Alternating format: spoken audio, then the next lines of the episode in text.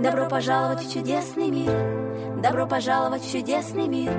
Добро пожаловать в чудесный мир. Добро пожаловать в чудесный мир. Всем привет! Это новый выпуск нашего подкаста. Веду его я, Тарабанова Мария. Сегодня у нас в гостях Мария Лисенко, директор Центра профессионального обучения и салона красоты Beauty Studio MD, создатель бренда кистей и аксессуаров Лисенко Pro Beauty, директор магазина профессиональной косметики MD Market. Здравствуйте, Мария! Привет, привет всем! Итак, давайте начинать. Как вы вообще пришли в сферу красоты? С чего вы начинали? Да, как все, на самом деле, с интереса просто к девочкиным баночкам, к кисточкам и ко всему, что делает нас красивыми. Это все было в формате хобби еще в школьное время.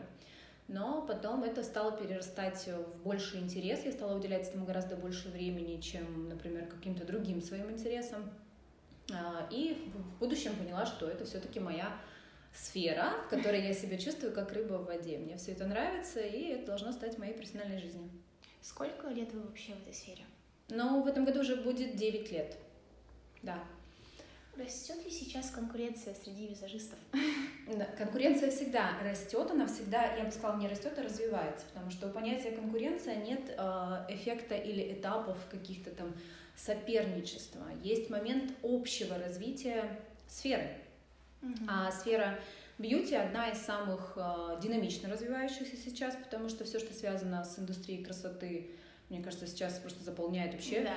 все рекламное пространство, да, то есть э, если вы даже не интересуетесь косметикой, вам периодически все равно высвечивается какая-нибудь баночка с кремом, какой-нибудь продукт для омоложения, какой-нибудь коллагенчик для здоровья или что-то в этом роде. Это все из сферы бьюти. Или какой-нибудь, какая-нибудь там волшебная лошадиная сила для волос да, или еще что-то, да, то есть поэтому это сфера, которая бесконечно развивается, поэтому привлекает огромное количество людей, не только потребляющих товары, но и желающих их производить, в том числе это непосредственно работать в этой сфере, да, рост мастеров в этой сфере. Тем более мы являемся центром профессионального обучения, мы лицензированный центр, поэтому мы непосредственно заинтересованы в том, чтобы взращивать конкурентную среду. Но опять-таки здоровая конкурентная среда — это польза и развитие во благо какой-либо сферы. Хорошо, а сколько лет вы вот примерно шли до того, как создать свой собственный салон, бренд и так далее? Была очень интересная история. Я много лет работала, ну как много лет, два с половиной года. После университетского звена, скажем так, я работала проректором по учебно-воспитательной работе, непосредственно по а, своему образованию. То есть по первому образованию я менеджер в сфере социально социально-культурной, чуть не заговорила, социально-культурной деятельности. Поэтому, в принципе, это как раз-таки было направление, которое непосредственно было по образованию. И мне нравилась моя работа, я работала со студентами, это было классно, насыщенно.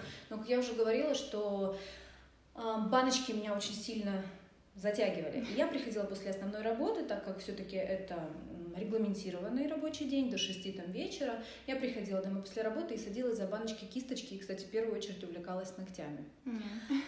А, до ночи, а иногда и до утра сидела со всеми этими рисунками, выкрасами, иногда даже брала кого-то там из девчонок, да, чтобы сделать маникюрчик и все в этом роде. И потом я поняла, что мой физический ресурс — ну, во-первых, он исчерпаем, несмотря на то, что я была молодая и активна. А второй момент, что больше заряда энергии и позитива я получаю именно вот из своих баночек и кисточек. И когда я ушла с должности такой достаточно высокопоставленной в свои 22, 23 года, да, а, когда я ушла со стабильной заработной платы в никуда, а, я сняла маленький кабинет, стол, стул у меня был, зеркало, расческа и пара кисточек. Естественно, все рядом крутили пальцем у виска и говорили мне о том, что, ну, наверное, это неправильный какой-то выбор.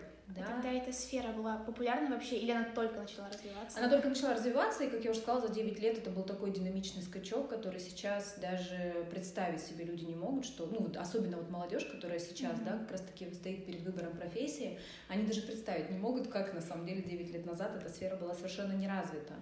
И вы знаете, как будто бы мастер маникюра, парикмахер или там визажист. Визажистов вообще не было как таковой профессии. Это был человек такого какого-то низкоуровневого, да, да как раньше все формата. Это был какой-то, знаете, человек, обслуживающий персонал. А сейчас совершенно другое, по-другому это все воспринимается, и чаще всего это достаточно успешные люди, которых как раз-таки приглашают на интервью. Да и вообще, в принципе, ну, это люди, которые действительно и зарабатывают, и самореализуются, и, что очень важно, кайфуют от своей профессии. Да, это очень круто. А, как открыть свое дело? Как вы подошли к этому вопросу, когда поняли, что все, пора открывать студию? Но я говорю, что на самом деле такого прям глобального бизнес-плана, хотя я человек э, все-таки с двумя высшими образованиями, да, и грамотный достаточно, но в любом случае такого прям конструктивного бизнес-плана для организации своего дела у меня, к сожалению или к счастью, не было. Ну вот как есть, да, рассказываю свою историю. Все шло достаточно прозаично. Ко мне тянулись люди, эти люди оставались рядом. Сначала это был формат какого-то деления аренды друг с другом, затем уровень материально-технической базы начинал вырастать, и мне уже хотелось, чтобы просто кто-то пользовался наработанным мной ранее материалом. Естественно, это уже пошли какие-то а, договорные отношения, потом там, трудовые отношения да, и так далее. И потихоньку-потихоньку нам просто становилось, э, с учетом, скажем так, единомышленников, роста единомышленников. А, нам становилось тесно, мы начинали расширять сферу услуг, потому что приходили люди с какими-то другими направлениями, парикмахеры, да, там не только ногтевой сервис, но и там э, стилисты по прическам и так далее, другие визажисты, бровисты. И вся эта история приводила к тому, что мы расширялись, расширялись и при, ну, там, пришли к определенному формату. Но были и фиаско, скажем так. В период Перед пандемией мы тоже пытались там расшириться, мы открывали несколько точек, тоже там, опять-таки, из отсутствия грамотного бизнес-плана а, у нас были потери, опять-таки, да, и мы, как говорится, закрывали, но это были такие эксперименты, да. Затем, после пандемии, как раз-таки мы открыли еще один вариант, э, другое немножечко направление, решили снова расшириться, тоже не хватило физических, э, технических ресурсов немножко, и мы на время это все, ну и плюс, собственно, ситуация в мире, да, мы на время это все свернули, поэтому ну, не то чтобы фиаско, да, то есть это просто такие моменты опыта, личного опыта. То есть были, когда мы что-то открывали, что-то закрывали. Сейчас мы находимся вот в таком формате, и, конечно, работа в онлайн сейчас это очень-очень удобно, а, экономит э, материально-технический ресурс и плюс на самом деле обеспечивает очень хороший контроль и хорошую выдачу качества материала. А кто вам помогал все это организовывать? Или вы одна? Ну, вообще, на самом деле, в любом случае, рядом с любым человеком, даже если вот он говорят, там, например, одна, там, бизнес, там, леди, или там, хотя такой себя там не считали, там, там, бизнесмен, да, неважно. Я всегда говорю, что, что за спиной у настоящего мужчины стоит идеальная женщина и настоящая женщина, да, за спиной настоящей женщины стоит точно так же настоящий мужчина период, э, пока я была в браке, это был мой муж, который очень активно меня поддерживал, который всячески мне помогал, и до сих пор он всегда рад помочь во многих моментах. Это семья, это даже ребенок, который у меня, знаете, вот как раз я в период, когда все это начинала и пропадала на работе днями и ночами, даже ребенок всегда адекватно реагировал на отсутствие мамы. То есть он всегда говорил, мамочка моя устала. Даже сейчас, да, вот ему уже 13 лет, и он всегда ждет меня с работы, знает, что я устала, там, всегда там и обнимает там меня, да, и так далее. Даже иногда ужин мне готовит, поэтому такой момент. Всегда рядом есть близкие люди. Мама, несмотря на то, что она находится у меня далеко, но и первый, первый человек, кто сказал, что я поступаю неправильно, это была мама. Но родители сами по себе, да, это такие люди, которые априори всегда поддерживают. Поэтому, конечно, потом со временем она тоже стала поддерживать, сейчас она тоже всегда рада помочь. Как вы вообще относитесь к понятию, что бизнес и политика это для мужчин? Mm, ну, наверное, нет. А, плохо отношусь, потому что не существует. Это, знаете, э, это то же самое, как говорят, лучшие повары — это мужчины. А лучшие поварихи это женщины, я отвечаю так в этом случае. А, поэтому все, все здесь очень условно. А, иногда вариативность женского ума и интуиция настолько помогают в развитии каких-то очень сложных вопросов, в том числе и улаживании политических моментов, и в том числе в решении сложных бизнес-задач. Но, конечно, есть такой момент, который тоже общепринятый, что женщины в бизнесе обладают каким-то мужским характером. Mm. Есть такой момент, безусловно, потому что решительность и э, не то чтобы решительность, а за, как сказать, обязанность принимать решения и нести ответственность, они со временем составляют такую, создают у тебя в голове такую определенную броню, и ты учишься все жестче и э, без колебаний принимать какие-то решения. Поэтому я бы сказала так, что у людей в бизнесе и в политике в любом случае, неважно гендерного, от гендерного признака, да, в любом случае есть стальной мужской характер. В чем заключается трудность обучения мастеров? В желании развиваться, наверное, в самом, в, я всегда говорю так своим студентам, научить я вас не могу. Я могу дать вам огромное количество знаний, которые вы можете принять. Вы можете научиться. Моя задача дать конструктивную структурированную информацию, выверенную, в нашем случае еще и одобренную Министерством образования Омской области. А, то есть у нас очень конструктивная пошаговая система обучения в, любом курсе, хоть в офлайн, хоть в онлайн а, режиме. А вот задача ученика иметь желание принимать эту информацию. Для кого-то по выходу после курса, с учетом там, да, вариативности ума, каких-то мыслительных процессов, психологических каких-то нюансов, для кого-то это 55% приема информации, для кого-то это 90% информации, а кто-то уходит с того же курса, приняв только 10% информации. И это, кстати, не значит, что человек, который унес 10% информации, в итоге не будет успешным мастером. Потому что ну, как бы всякое в жизни бывает, да? Если у него есть желание, то он может это наверстать. Я тоже человек, которому очень тяжело давалось обучение, потому что я не хватаю, как говорят, да, там, звезд с неба. Есть такие люди, которые очень быстро обучаемые. Я вот такой не являюсь. Я такой человек, который очень долго и очень дотошно вникает для того, чтобы добиться какого-то результата. Поэтому все зависит от человека. Я вот так вот, ну, как бы абстрактно, да, немножко ответила, но я думаю, мою основную мысль люди поняли, что нельзя научить, да, что можно только иметь желание научиться. Как вообще проходит процесс обучения, из чего он состоит? Ну, мы обучаем по нескольким направлениям. У нас это мастера-бровисты, у нас это мастера, занимающиеся прическами, стилисты по прическам, у нас это визажисты, и у нас есть такие направления, как обучение для себя. То есть мы учим девчонок просто быть красивыми, делать себе красивые брови, а, делать себе красивый макияж делать себе красивые прически. Да? То есть просто выглядеть всегда на все сто, потому что сейчас в наше время это одно из самых необходимых навыков в развитии личного бренда. Я всегда говорю, что каждый в мире человек — это личный бренд вот каждая девушка, тем более, то есть она обязана над собой работать. А внешние данные это как упаковка. Это не значит, что мы кого-то обманываем. Содержание внутри тоже должно, конечно, соответствовать. Вот, э, как проходят процессы? То есть понятно, когда мы говорим, что мы учим девушку работать с собой, это более краткосрочный формат, который все-таки направлен на личной практике. То есть она практикуется лично на себе, смотреть на себя с разной стороны, оттачивать какой-то определенный навык. Когда мы говорим о выпуске мастеров, которые планируют работать в этой сфере, о выпуске мастеров, профессионалов, тогда, конечно, у них должен быть огромный опыт работы с разными колоритами внешностями, с разными типажами внешности. Поэтому у нас, помимо, ну, естественно, теоретический блок должен быть огромный, потому что мы должны охватить все виды, как говорится, людей, все виды внешности, всю структуру, все виды структуры волоса, да, там и так далее и тому подобное, все техники коррекции, там, бровей и так далее.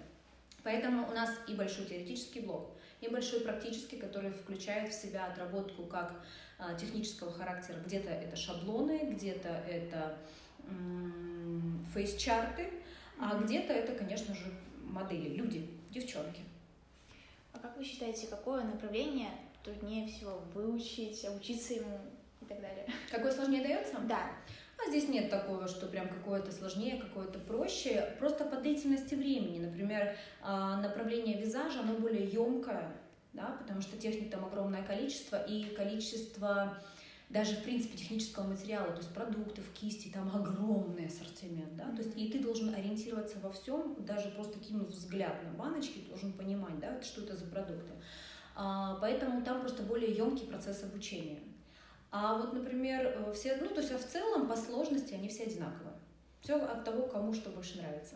Хорошо, а вот есть такая тема, что вначале приходит базовый курс, потом выше, выше, выше. Все в чем заключается суть этого всего? Ну, смотрите, базовый курс э, направлен на то, чтобы э, как азбука, я всегда говорю, mm-hmm. сначала изучаем алфавит, потом складываем слоги, а потом пишем слова. А потом уже идем на курс по каллиграфии, правильно? Все логично получается, потому что сначала нужно научиться складывать эти слоги из вот этих букв. То есть база — это как раз-таки основа изучения анатомии, изучения формы. Это касается всего, и причесок, и бровей, и э, визажа, да, и ногтей в том числе, да. То есть у нас раньше было направление именно еще и по ногтям, обучение. Сейчас у нас не, не совсем позволяет э, материально-техническая база это направление брать, да, но, то есть, вся та же самая, то есть, я прошла этот путь, та же самая история. Анатомия, там, техники, формы, какие-то вот, ты реально знакомимся с инструментом, mm-hmm. да, где какая кисточка и так далее. Но после базового курса ты уже должен быть эм, достаточно уверенным в себе мастером. Да, у тебя могут быть более длительные труд, ну, там, временные затраты mm-hmm. на тот же макияж или брови, да, то есть, например, не 40 минут, да, а уже там час 10, час 20. Это нормально, потому что скорость нарабатывается. И повышение квалификации связано в том, чтобы осваивать какие-то модные техники без вникания в основы. Вот в этом и суть. И я хочу сказать, что я в профессии 9 лет, рост безграничный, он никогда не останавливается. То есть э, когда мне, я не знаю, когда мне станет скучно в моей профессии, никогда, потому что это бесконечный процесс чего-то нового. Да, потому что каждый раз же создается что-то еще новое, да, какое-то новое да. направление. И потом постепенно мы сами создаем все эти направления, моду, mm-hmm. тренды. Я всегда говорю, что мы сами диктуем моду. Это очень интересная позиция. Как вы относитесь к такой ситуации, что вот купил воск, я мастер депиляции, не прошел никакие курсы. Я купила себе гель-лак, я мастер нейл-сервиса. Ну, э, эту историю, конечно, э, ни в коем случае никого осуждать не хочу, но вообще, в принципе, процесс самоучки — это процесс э, заинтересованности в сфере, и в этом нет ничего плохого. Единственное, что нужно по достоинству и адекватно оценивать свои умения и старания. То есть, конечно, когда ты купил только воск или там гель-лак, называть себя мастером, ну, наверное, не совсем этично и профессионально. Mm-hmm. А вот как раз-таки как человеку, интересующийся данным направлением, это всегда очень здорово. Я же точно так же покупала гель-лаки, и мне было интересно, как это работает, потому что mm-hmm. когда ты смотришь на работу профессионала со стороны, ты думаешь, почему я ему за эти 15 секунд должен заплатить 15 тысяч? А только потому, что он научился многолетним своим опытом за эти 15 секунд или 15 минут выполнять так качественно и так безукоризненно свою работу. Да? Поэтому это интерес, да, ради бога, почему нет, почему бы не попробовать. То есть э, у нас же точно так же есть канал на YouTube, где я показываю огромное количество различных уроков и мастер-классов как для мастеров, так и для девчонок для личного пользования. И это не значит, что люди такие сидят, а, я не мастер, я смотреть не буду. Конечно же, они смотрят, конечно же, они что-то пробуют и практикуют, но это как раз-таки и рост постоянного, постоянный подогрев и профориентация, собственно говоря, на будущее обучение, да, то есть это же тоже вложение а, в перспективу, да. И второй момент это, конечно, понимание уже на этапе проб и ошибок а, у человека у самого. А нравится мне? А хочу я это развивать в профессиональной деятельности или нет? Вот такой момент. Как вы относитесь к тому, что вот люди говорят, я прошел курсы, например, Гуара Витисян, все, я профессиональный визажист, хотя при этом я не делаю ничего. Важно проходить курсы у мастеров высокого стажа и так далее, или можно же точно так же остаться и учиться самому даже без курсов? Безусловно, есть уникумы, которые могут осваивать, то есть самоучки, которые могут осваивать входящий в него э, из онлайна поток информации перерабатывать и конвертировать в профессиональные навыки, безусловно. Но это касается совершенно не всех сфер. И в любом случае человек, который, будучи самоучкой, доходит до определенного уровня и понимает, что он уже, например, там, востребован, да, он там знаменит, там, ну или там, да, что-то в этом роде, он все равно пойдет на обмен опытом, он все равно пойдет на какие-то обучения, он все равно пойдет в какие-то школы, он пойдет к мастерам, да, и это нормальный, mm-hmm. это правильный процесс, и это в том числе правильное психологическое созревание личности. А если мы говорим о человеке, который эм, гонится за медийностью, но не оценивая качество, ну вот это уже, наверное, больше у вас там с психологом вроде был подкаст, да? Больше, наверное, вопрос к ним. Потому что нужно четко понимать, эм, когда ты идешь на профессиональное обучение, зачем ты идешь. За тем, чтобы посмотреть, как это делает э, медийный человек, или за тем, чтобы получить э, четкую структуру а, чет, качественную подачу информации и за тем, чтобы поставили тебе руку. Mm-hmm. то есть вот люди просто разные. У разных, соответственно, разная потребность. Как вы считаете, кто сейчас вот топ-3 визажиста мира, России и так далее? Ой, это очень сложный вопрос, потому что их будет топ 333 миллиона. Правда, есть огромное количество людей, которыми я вдохновляюсь, и это визажисты всего мира, абсолютно. Mm-hmm. Нельзя, к сожалению, выделить троих. Почему? Потому что у каждого свой стиль, своя техника, и Иногда даже по настроению, да, бывает такое, что утром я смотрю, и вот я понимаю, что сегодня я очень вдохновлена там работами австрийского визажиста, да, то есть мне очень нравится там, как они делают кожу, мне нравится там какой-то там продукт или еще что-то.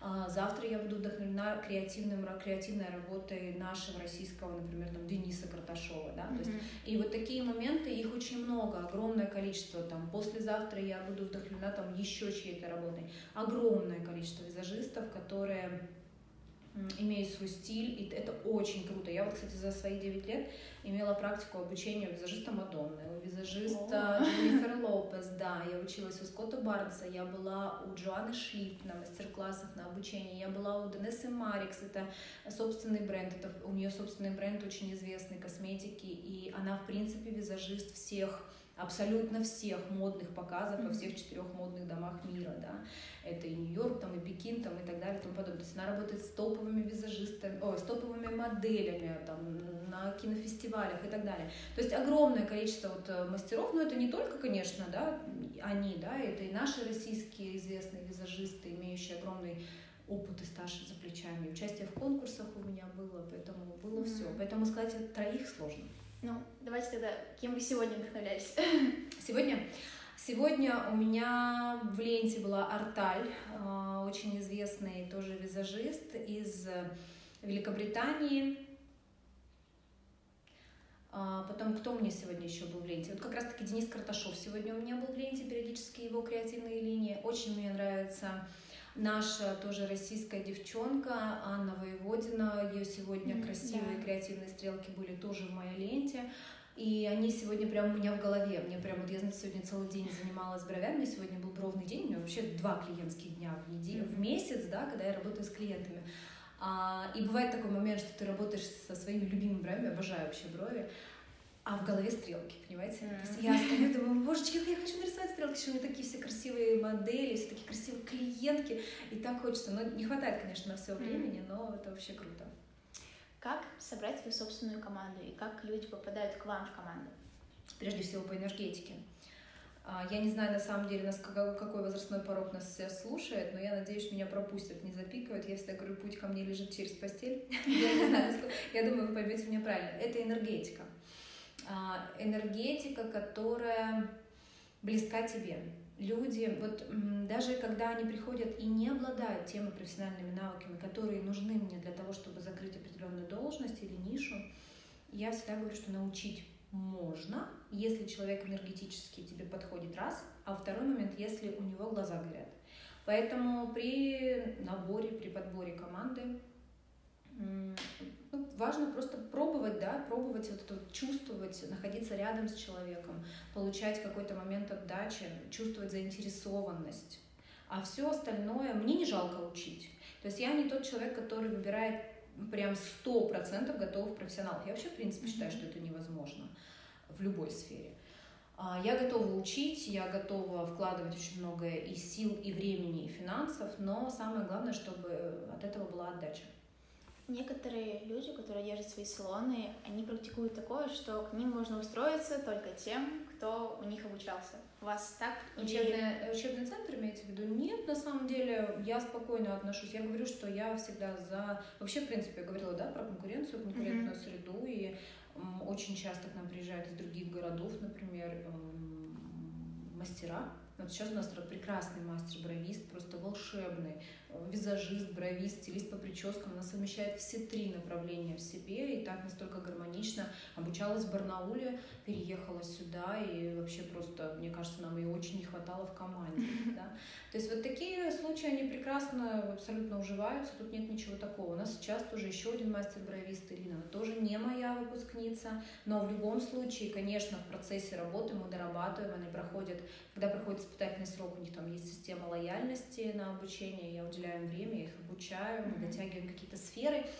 Почему? Потому что в любом случае в каждой студии, в каждом салоне красоты А, есть своя, как я уже сказала, энергетика, есть свой стиль своя подача информации, своя подача а, качества услуги, сервиса и так далее. И поэтому мастер просто должен адаптироваться, а, должен принять нужные профессиональные навыки для того, чтобы вливаться в общий стиль. Вот так. Угу.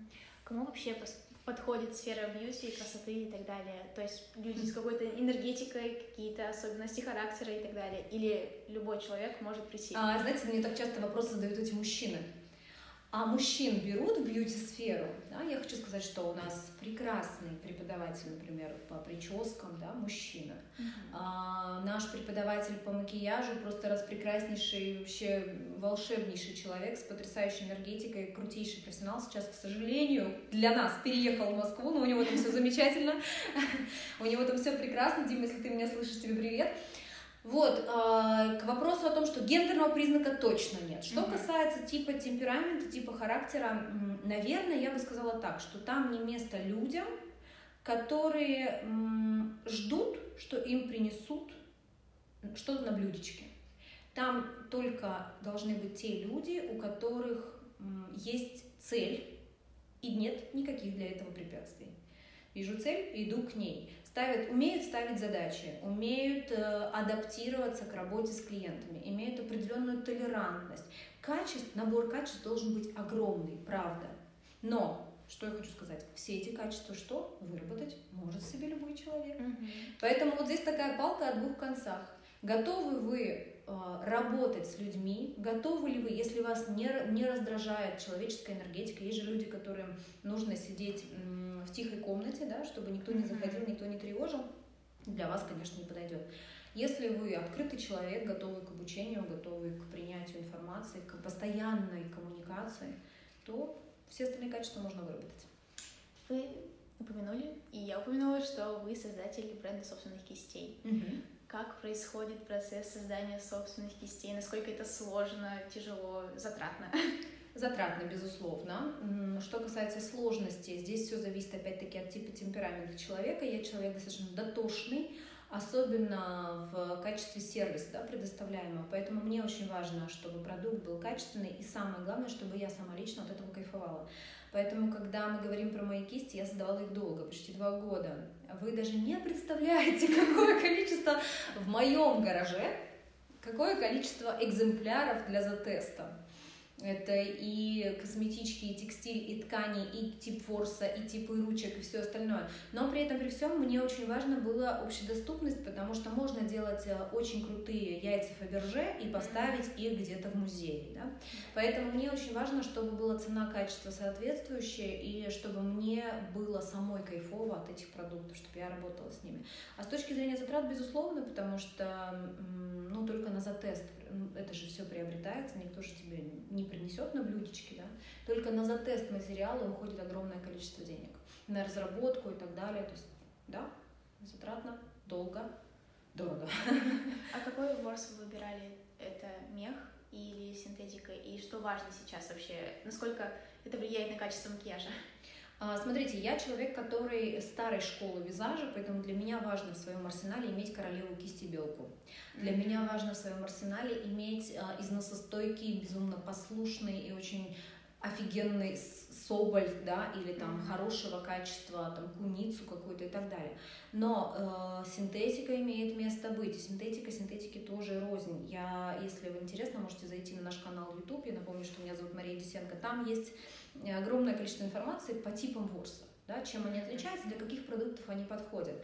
Хотя современный мир сейчас идет, все-таки тенденция идет к тому, чтобы перейти полностью на синтетический ворс. А, но я пока вот такая вот капризная в этом плане, и дорогостоящая королева кисти белка все-таки есть еще пока в нашем бренде.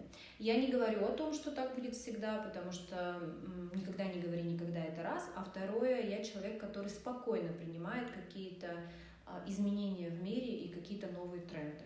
Угу. Вот, поэтому у нас есть все. Давайте теперь немножко помечтаем, с каким брендом вы бы хотели посотрудничать. Посотрудничать?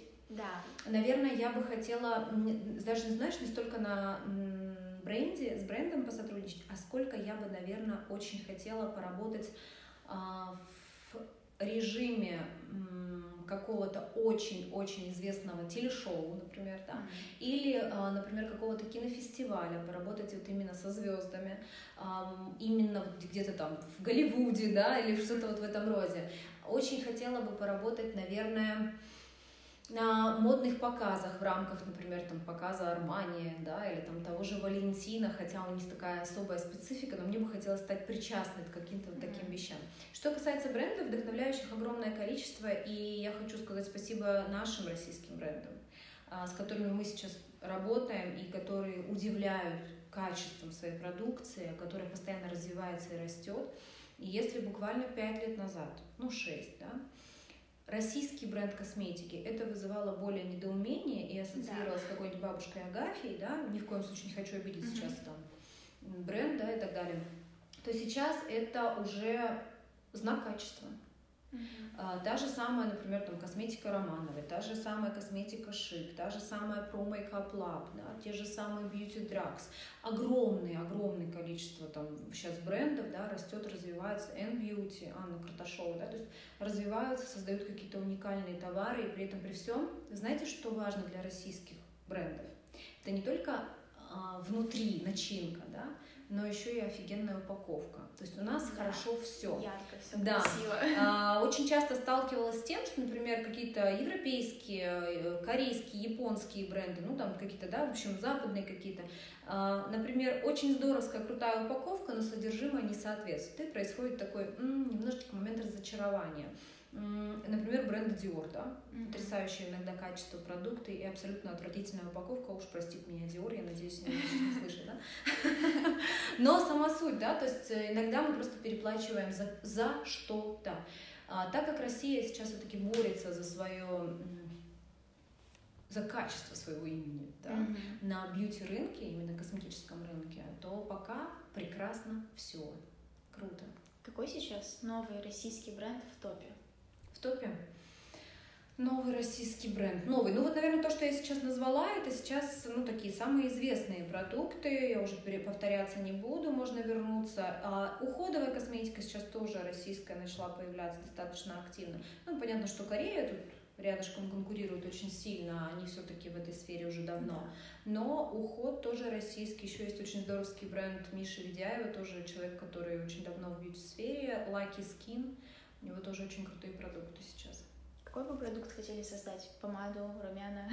Я уже экспериментировала в этом направлении. До пандемийный период была у меня идея о создании своего косметического бренда. Отступилась от нее только потому, что наверное, пока моя душа не расположена настолько в коммерческую жилку. Mm-hmm. Я пока кайфую от самого процесса. Вот, работы с, с, с товарами, да, какие-то эксперименты и так далее.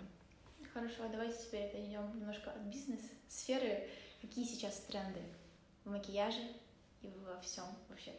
А вы знаете, на самом деле как раз-таки сейчас в этом и фишка, что одного тренда нет.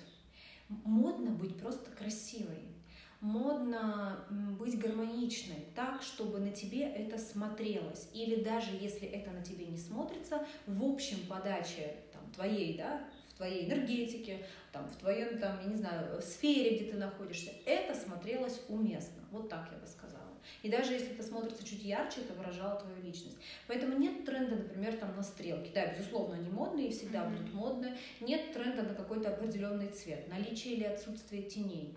Тренд просто быть гармоничным. Все. Есть ли какие-то сезоны для мейкаперов? Сезоны, да, безусловно, конечно. Лето – это всегда период, когда э, свадебный сезон открывается, mm-hmm. и любая невеста, любая девочка мечтает все-таки о том, чтобы красиво гулять э, в свадебном платье по зеленому парку или по осенней листве, но не очень-то желает гулять в мороз в туфельках. Вот если говорить про, опять-таки, сибирский регион, да, то мы, конечно, это у нас летний период. Если говорить про Сочи, то у них, например, там, да, больше осенний период, потому что, ну, в невыносимую жару тоже вряд ли кому-то хочется. Mm-hmm.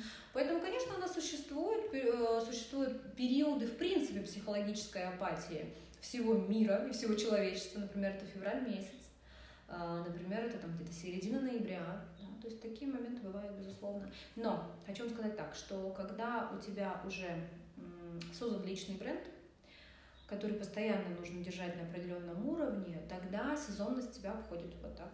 Угу. Как продвигать личный бренд? А, созда- постоянно, постоянно демонстрировать рост и развитие. А, личный бренд, я всегда говорю, это прежде всего работа над самим собой.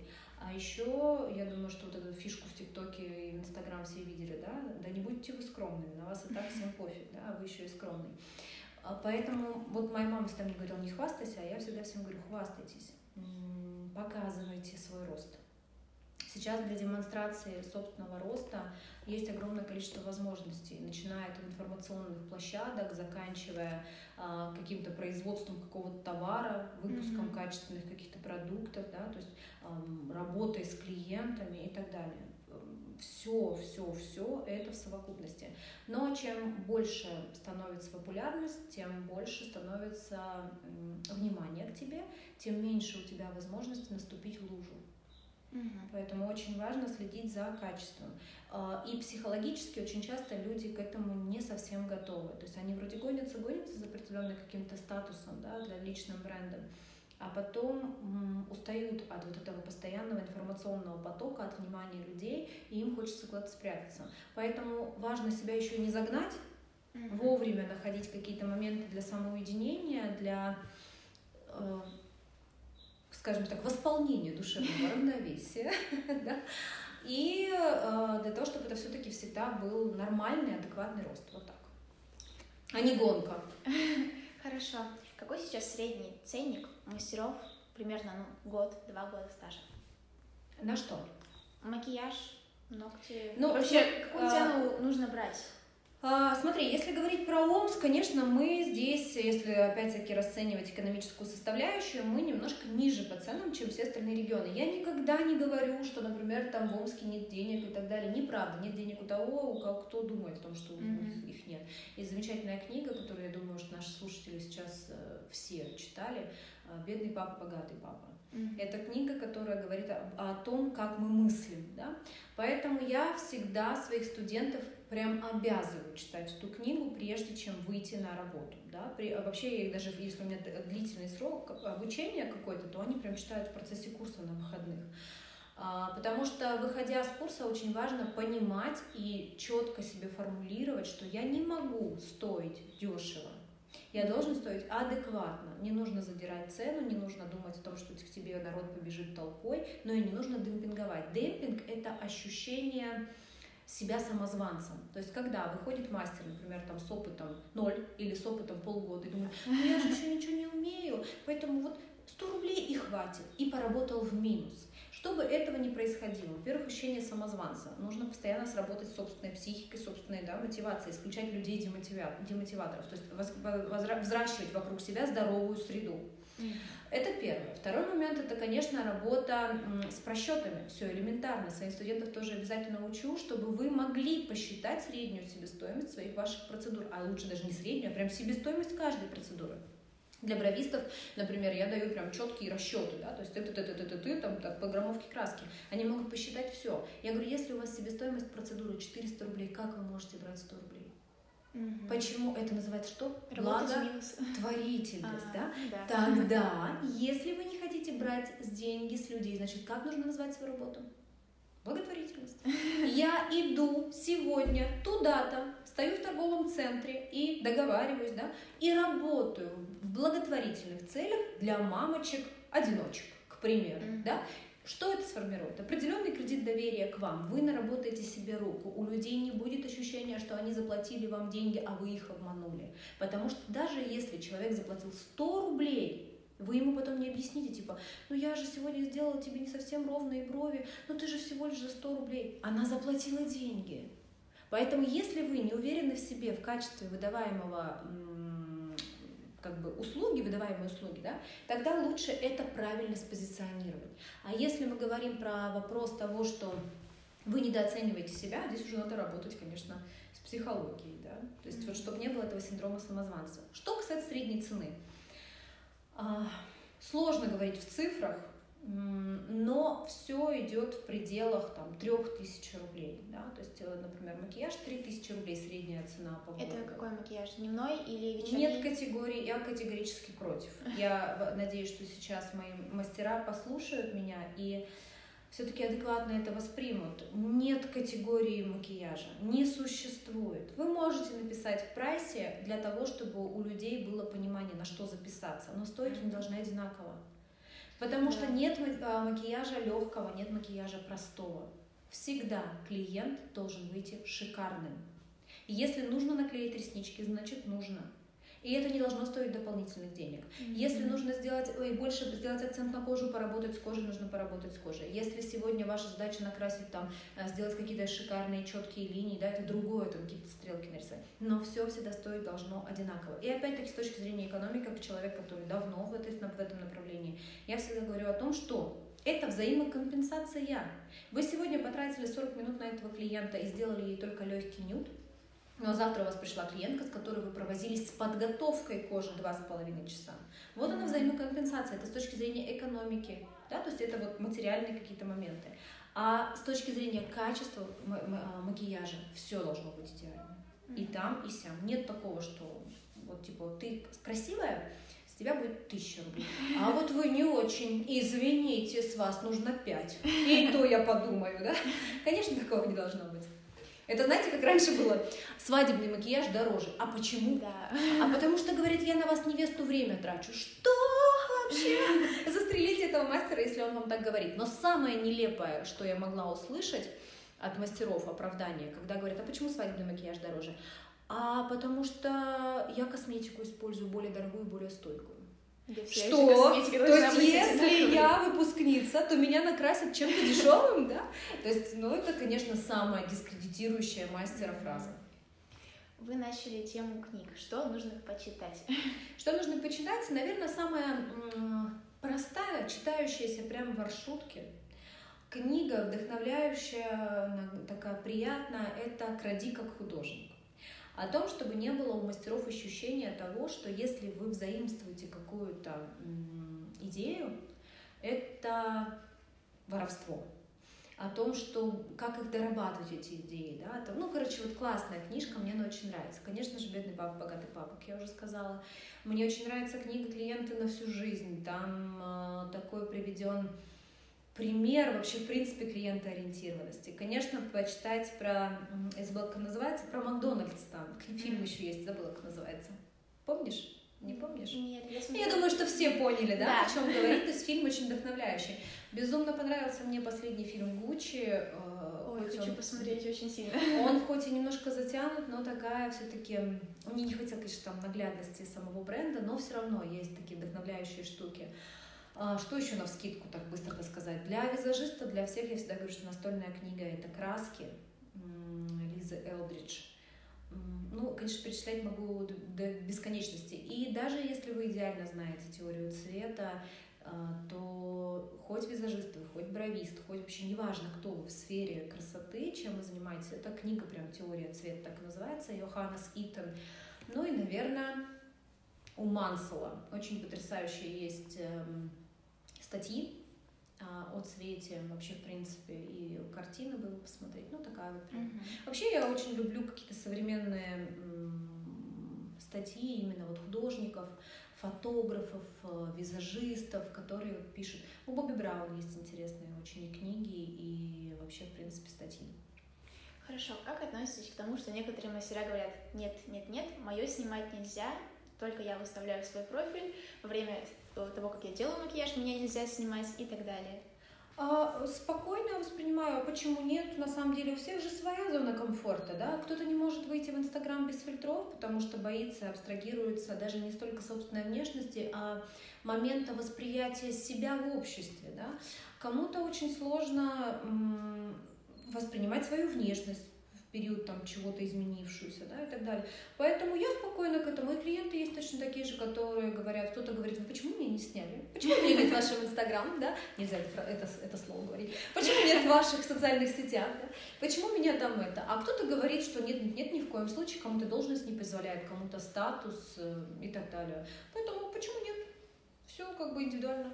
Смотрите обзоры на салоны и так далее? Какой салон больше всего понравился, если такое? А, вот, знаете, наверное, я вот здесь вот э, не совсем грамотный бизнесмен. Я, в принципе, не занимаюсь конкурентным сравнением по а, качеству интерьера. Я всегда смотрю какие-то фишки. То есть, если я что-то где-то а, подсматриваю, вдохновляюсь и никогда не стесняюсь написать «Вау», да, сказать «Блин, какие вы молодцы, как здорово», да, то я смотрю какие-то фишки, например, какие-то новые услуги или новое какое-то оборудование. Но вот прям с точки зрения интерьера все настолько индивидуально. Сейчас огромное количество красивейших пространств, э, все меняется очень быстро, лофтовых каких-то пространств, да. А, поэтому за всем не угонишься, я бы сказала так. У меня, например, в принципе, в салоне сейчас не самый новый да, интерьер, но есть люди, которые приходят и прям восхищаются, потому что для всех все У вас очень красиво. Я да, понимаю. спасибо, Маш, спасибо большое. Так, давайте дальше. В чем плюс работать на себя? А в чем плюс работы на себя? А в том, что И ты работаешь минус? круглосуточно. И плюс и минус. Я люблю свою работу, я приду сюда в субботу. И уйду, может быть, в воскресенье, а может быть и нет. Это да, то есть момент того, что ты работаешь круглосуточно, это действительно так. Но это, вы знаете, наверное, не плюс и не минус, это просто любовь к собственному делу. Я бы вот так это назвала. И когда твоя душа живет на твоей работе, тогда, конечно, ты там находишься круглосуточно. А, в чем плюсы? Да плюсов много. Плюсы в амбициях. Есть люди амбициозные, которым в принципе нравится момент вот этого не только когда же люди воспринимают, а внутри себя ощущения. Я вот такой человек, мне от этого комфортно. А минусов их тоже достаточно, как и везде, но ни разу не было такого момента, что я такая позавидовала человеку, у которого два выходных в неделю. Как же вот мне не хватает. Я просто понимаю, что все в моих руках. Все могу организовать так, как мне нужно. Вот так. Хорошо. Вообще, важно ли это осознавать, что когда ты работаешь на себя, тебе нужно четко распределить, во-первых, деньги, которые я беру себе, деньги, которые я оставляю на амортизацию, и также понимание отдыха для себя, то есть сам себе устраиваешь какой-то график. Знаете, процесс, вообще, в принципе, руководитель это человек, который растет с самого начала. Естественно, первое время любой мастер, который вообще входит в бьюти-сферу, что он делает? Он все полученные деньги тратит. Это самый, а, наверное, распространенный опыт начинающего мастера. Затем, естественно, опыт приходит постепенно, и плюс сейчас огромное количество всевозможных информационных порталов о тайм-менеджменте, о финансовой грамотности, об экономической грамотности. Вы знаете, я всегда говорю о том, что если бы я, опять-таки про политику, да, если бы я была где-то в Министерстве образования, если я хотела, я бы, конечно, там была. Но вот э, я бы как раз-таки нашу систему образования в школе немножко дополнила экономической грамотностью. Я считаю, что нашим школьникам этого очень сильно не хватает. Они не понимают основ экономики. Они не понимают жизненных процессов экономических. И я такой же человек, который точно так же училась в школе, где этому не учили. И все на собственных ошибках. Но сейчас благо, что в процессе того, как ты совершаешь ошибки и понимаешь, что на следующий закуп или там на какие-то там моменты а, расходных материалов, амортизирующих каких-то моментов, у тебя не хватает денег, ты понимаешь, что где-то брешь. И если ты понимаешь, что ты не заработала себе на отпуск, значит, это тоже что момент экономической неграмотности. Безусловно, бывают форс-мажоры, их никто не отменял. И прежде всего все форс-мажоры ты закрываешь, когда мы говорим про ИП и такой небольшой бизнес, закрываешь из собственных средств. Но опять-таки размер вот этих вот собственных средств должен позволять тебе в какой-то момент закрыть эти бреши. А, всему можно научиться. И опять-таки говорю, что наша структура образования, вот сейчас наши курсы построены так, что я даже этому уделяю время, чтобы начинающий мастер на этапе старта, на этапе даже снятия аренды четко понимал, сколько он должен брать в день клиентов и какую аренду он может себе позволить. А, большая ошибка мастеров, когда они думают, о, 10 клиентов в день возьму, значит, вот это помещение сниму. Здесь нужно еще и оценить, что временные затраты, нужно оценить качество выполняемой работы и свои физические возможности. Если вы будете гнаться за то, чтобы оплатить аренду за 10 клиентов в день, вы потеряете что, семью? Или, в принципе, ее не создадите. Поэтому не должно быть в жертву, в жертву что-то принесено, да? Все должно быть а, ради чего-то, но и не во имя чего-то. Вот так. Как относитесь к присвоительству каких-то трендов и так далее? Потому что говорят же то, что все, что уже есть, оно уже когда-то существовало раньше. То есть ничего нового относительно не создается. Не изобретать велосипед? Да. Ну, э, э, как сказать, Конечно, старое возвращается, безусловно. Всегда есть этот вот процесс. Э, вообще, в принципе, у любого тренда жизненный цикл 5 лет. И через 5 лет он каким-либо образом модернизируется и возвращается. Ну, если, например, говорить про визаж, люди, кто сейчас этим интересуется, меня поймут. Есть такой тренд, как дрейпинг, это скульптурирование румянами. Он вообще, в принципе, появился в 30-е годы, да, потом он вернулся в конце 80-х, когда, в начале 90-х, когда наши а, мамы и даже моя старшая сестра ходила с розовыми щеками, да. Затем он вернулся в 2013 году, 13-15 год на подиумы на показах Армани, а, и тогда он тоже был трактован как а, откат к прошлому, да, и а, прижился только на глянцевых обложках. А сейчас Начиная с 2020 года, с конца 2020 года, 21-22 у нас сейчас школьницы ходят с розовыми щеками, это сейчас очень модно, и э, огромное количество румян используют для скульптурирования. То есть тренд модернизируется, выглядит уже не так диковато, уместно относительно образа и возвращается. Поэтому все циклично. Все циклично. Это как круговорот воды в природе. И последний вопрос. В чем секрет успеха? Рецепт успеха? Я, знаете, на самом деле больше всего боялась этого вопроса, а, потому что что такое успех? Это собственная оценка. Я пока не оцениваю себя как человека супер успешного. Я считаю, что впереди еще огромное количество задач, целей э, и перспектив в том числе, да, которые нужно пройти, реализовать для того, чтобы стать успешным. Но, безусловно, и недооценивать себя тоже нельзя. Вот как раз-таки секрет успеха, наверное, или даже не то, что успешного человека, а гармоничного человека, в том, чтобы он умел иногда оборачиваться назад, а, смотреть на этапы, на проделанный путь и благодарить себя, свое окружение, своих близких за эту проделанную работу. А, таким образом не выгорает команда, таким образом не разрушаются какие-то личные отношения, семейные там отношения и так далее. То есть очень важно уметь где-то когда-то, не то чтобы останавливаться, останавливаться-то нельзя, а просто с благодарностью оценивать проделанный путь. Поэтому секрет успеха человека, я считаю так, уметь благодарить, никогда не останавливаться, постоянно совершенствоваться и э, вовремя понимать э, свой период усталости, давать себе отдохнуть. Вот так. Супер. Спасибо вам большое за ваши замечательные ответы. Я надеюсь, нашим гостям все это, ой, нашим слушателям это все очень сильно ну, поможет. И да. И до свидания, до новых встреч. И где-то через сто попыток, тысячу неудач ты сможешь создавать свой чудесный мир, свой чудесный мир, свой чудесный мир, свой чудесный мир.